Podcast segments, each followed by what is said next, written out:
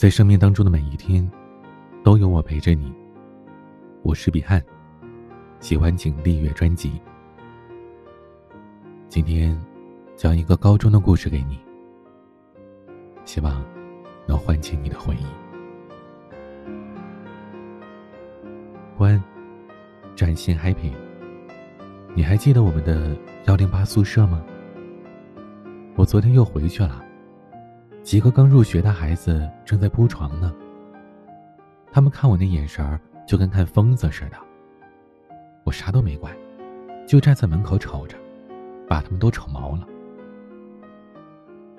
关，我真觉得，物是人非，是一件特别残忍的事儿。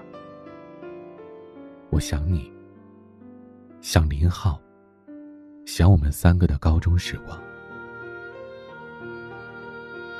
这封信是张小楠写的，我保存了好几年，折痕都已经裂开了口子，字迹也因为潮湿，晕开成了一团团的墨迹。他旧一点儿，我就老一点儿，仿佛信纸也是有生命的。他陪我一起感慨，岁月蹉跎。许多人对大学记忆犹新，可提到高中，多是寥寥几句。而在我看来，大学毕业是成人礼，高中毕业，则是青春真正的结束。那时候啊，因为涉世未深，连鸡毛蒜皮都显得是轰轰烈烈，一不经意就烙在了心头，想起来是不值一提。尽是一些琐碎的事情，可是，却偏偏毕生难忘。因为一次倒霉的考试，我被分到了文科班中的劣等班，那是整个年级的垃圾堆，充斥着不学无术的美女，和追随美女而来的小伙子们。诡异的课堂气氛吓跑了一个个任课老师。最过分的一件事儿。是在政治老师过生日那天，大家给他送去一盒蛋糕。老师拆开之后，发现是坨狗屎。说起来你可能不信啊，我们班学生已经胆大到无法无天的地步，甚至在学校的展板上张大字报，上面写着：“我是彭校长，最近丢失了一个草莓斑点的胸罩，拾到者请送到我办公室。”就是这么一个集体，其中也不乏才子，我勉强算是一个。高一的时候，我录了一盘鬼故事磁带，效仿张震的。这盘磁带很快被批量翻录，在校园里广为流传。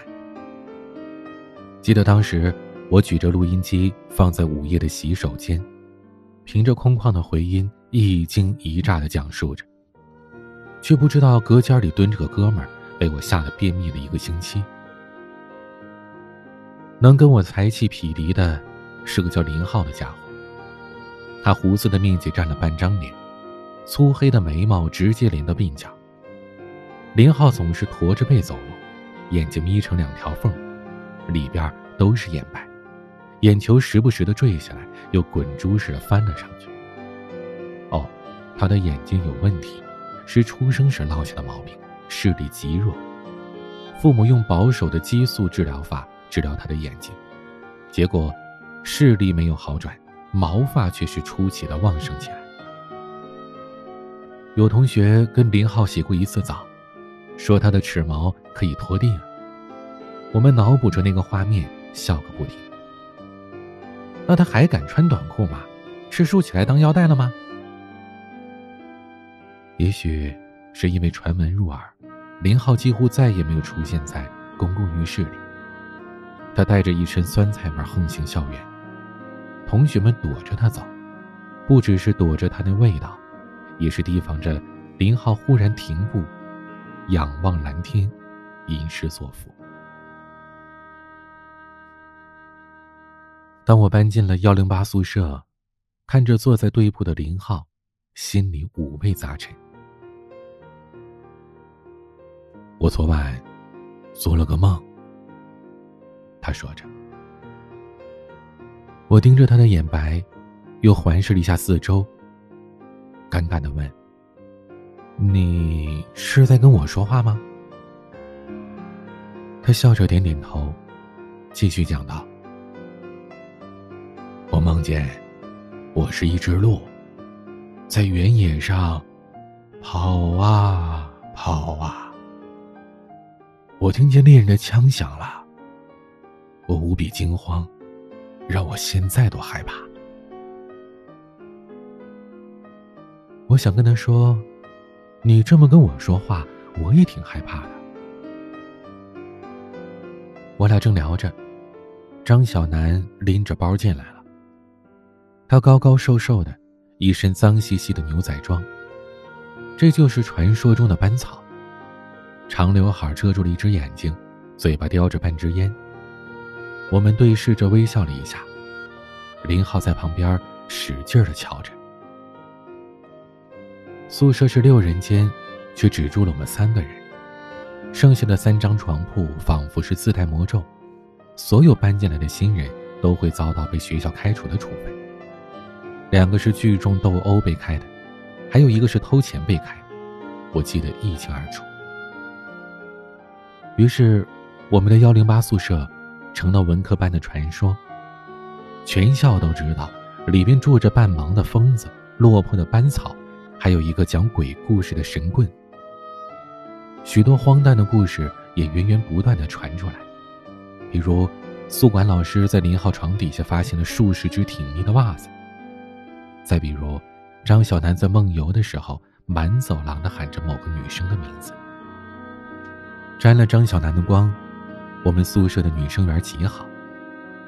四楼四零八是女生宿舍，姑娘们经常用着长绳吊个篮子下来，里边装满了零食，偶尔还有报纸包着的烤鸡柳。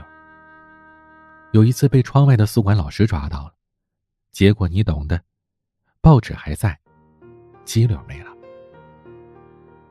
张小楠会弹吉他，那时候最流行的是阿杜的歌。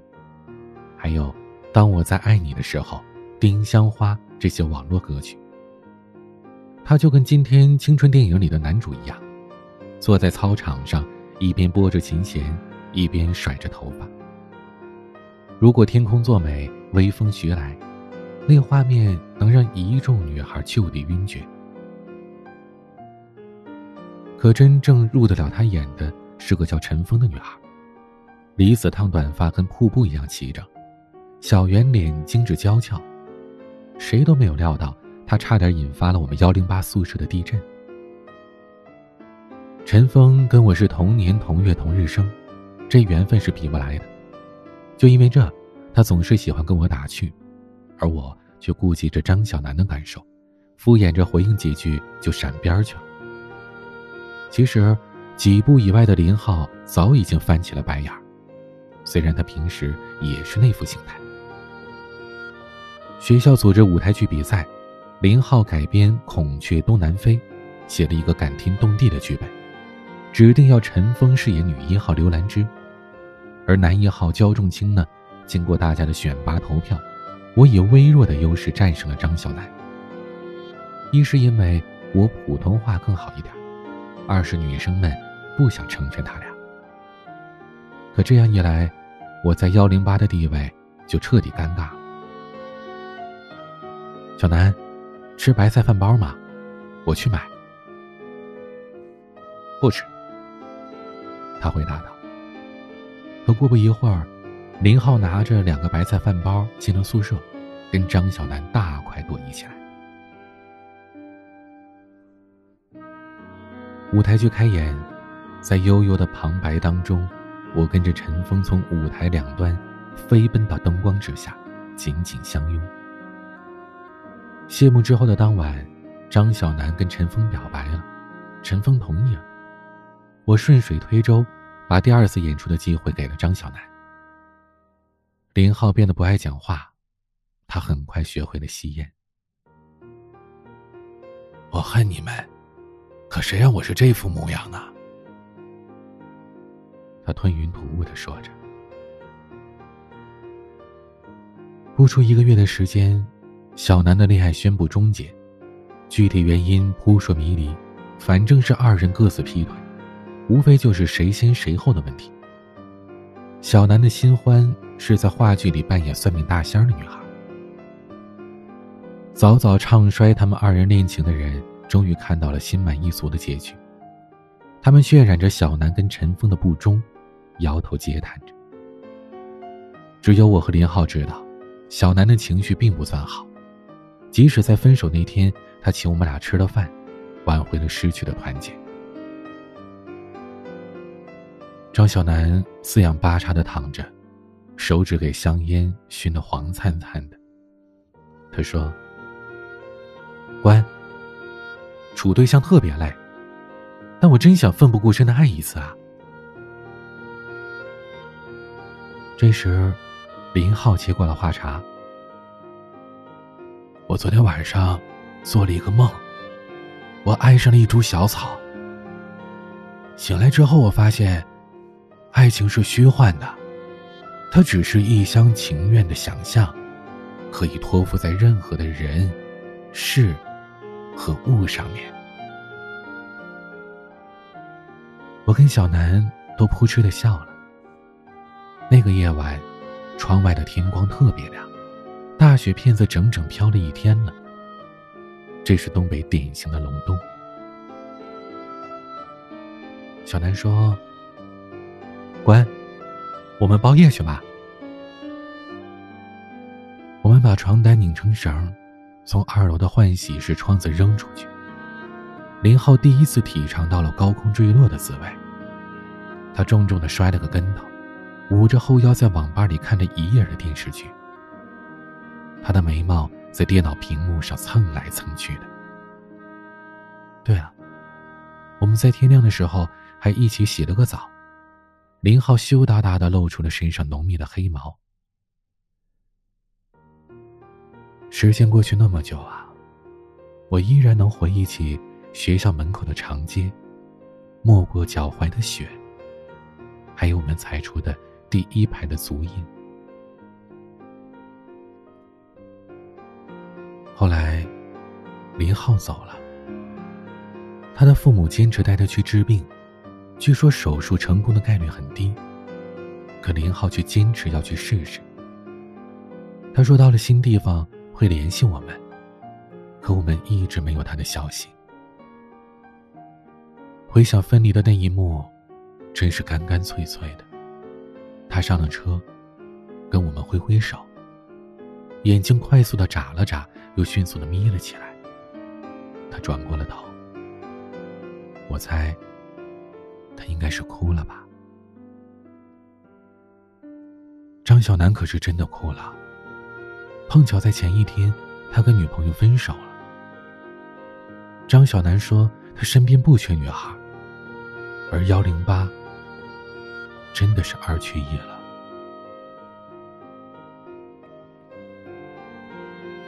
我跟张小楠说过，我眼前总是浮现一个画面。在一片空旷的草地上，林浩双眼炯炯有神的望着南方。张小楠乐了，他说：“望着就望着呗，还炯炯。”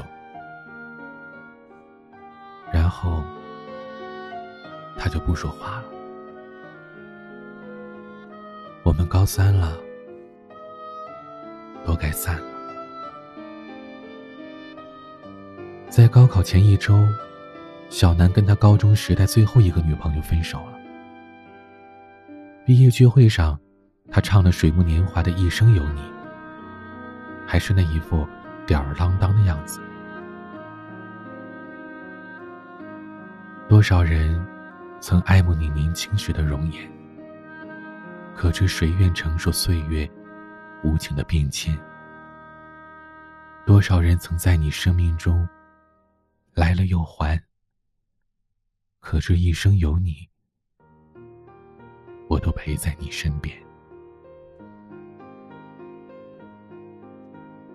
我们在考场上接受洗礼，各自回乡等着成绩。背上行囊步入大学，在那个同学路上都是座机号码的时代。一旦分开，各自殊途。张小楠给我的那封信，最后一句是这么说的：“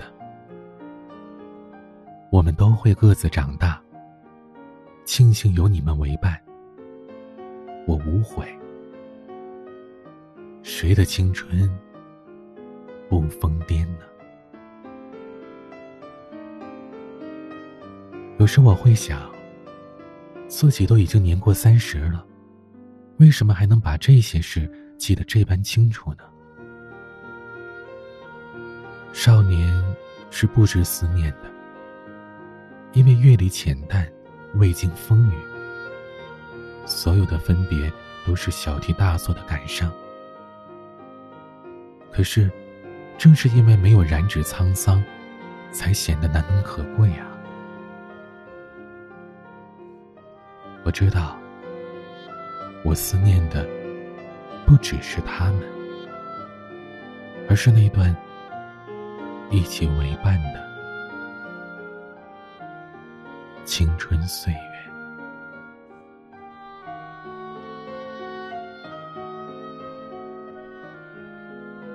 幺零八宿舍的三个男生的故事就讲到这儿。听了这个故事。你是否想起了曾经的室友呢？他们现在还好吗？你可以在节目下方的评论区留言，说出那些承载了你青春岁月的名字。也可以关注微博、抖音公众号，搜索 DJ 彼岸，和我聊聊。每个夜晚都用声音陪伴你。我是彼岸。晚安。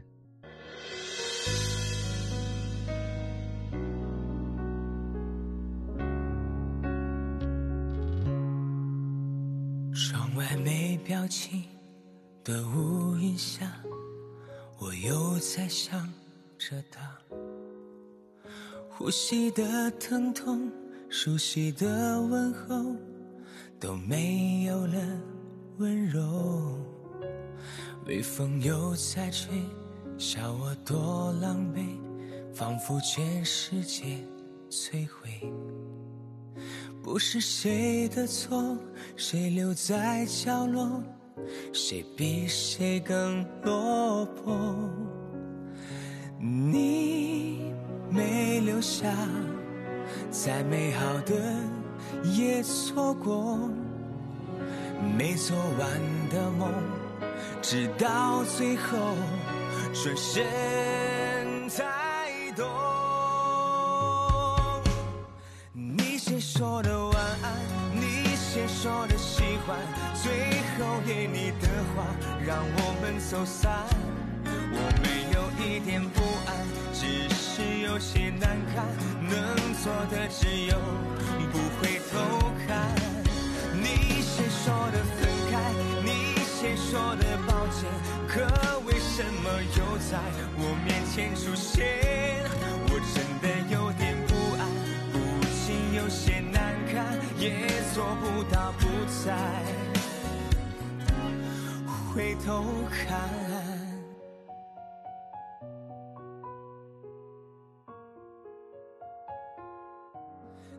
先说的晚安，你先说的喜欢，最后是你的话让我们走散。我没有一点不安，只是有些难堪，能做的只有不回头看。你先说的分开，你先说的抱歉，可为什么又在我面前出现？显得有点。有些难堪，也做不到不再回头看。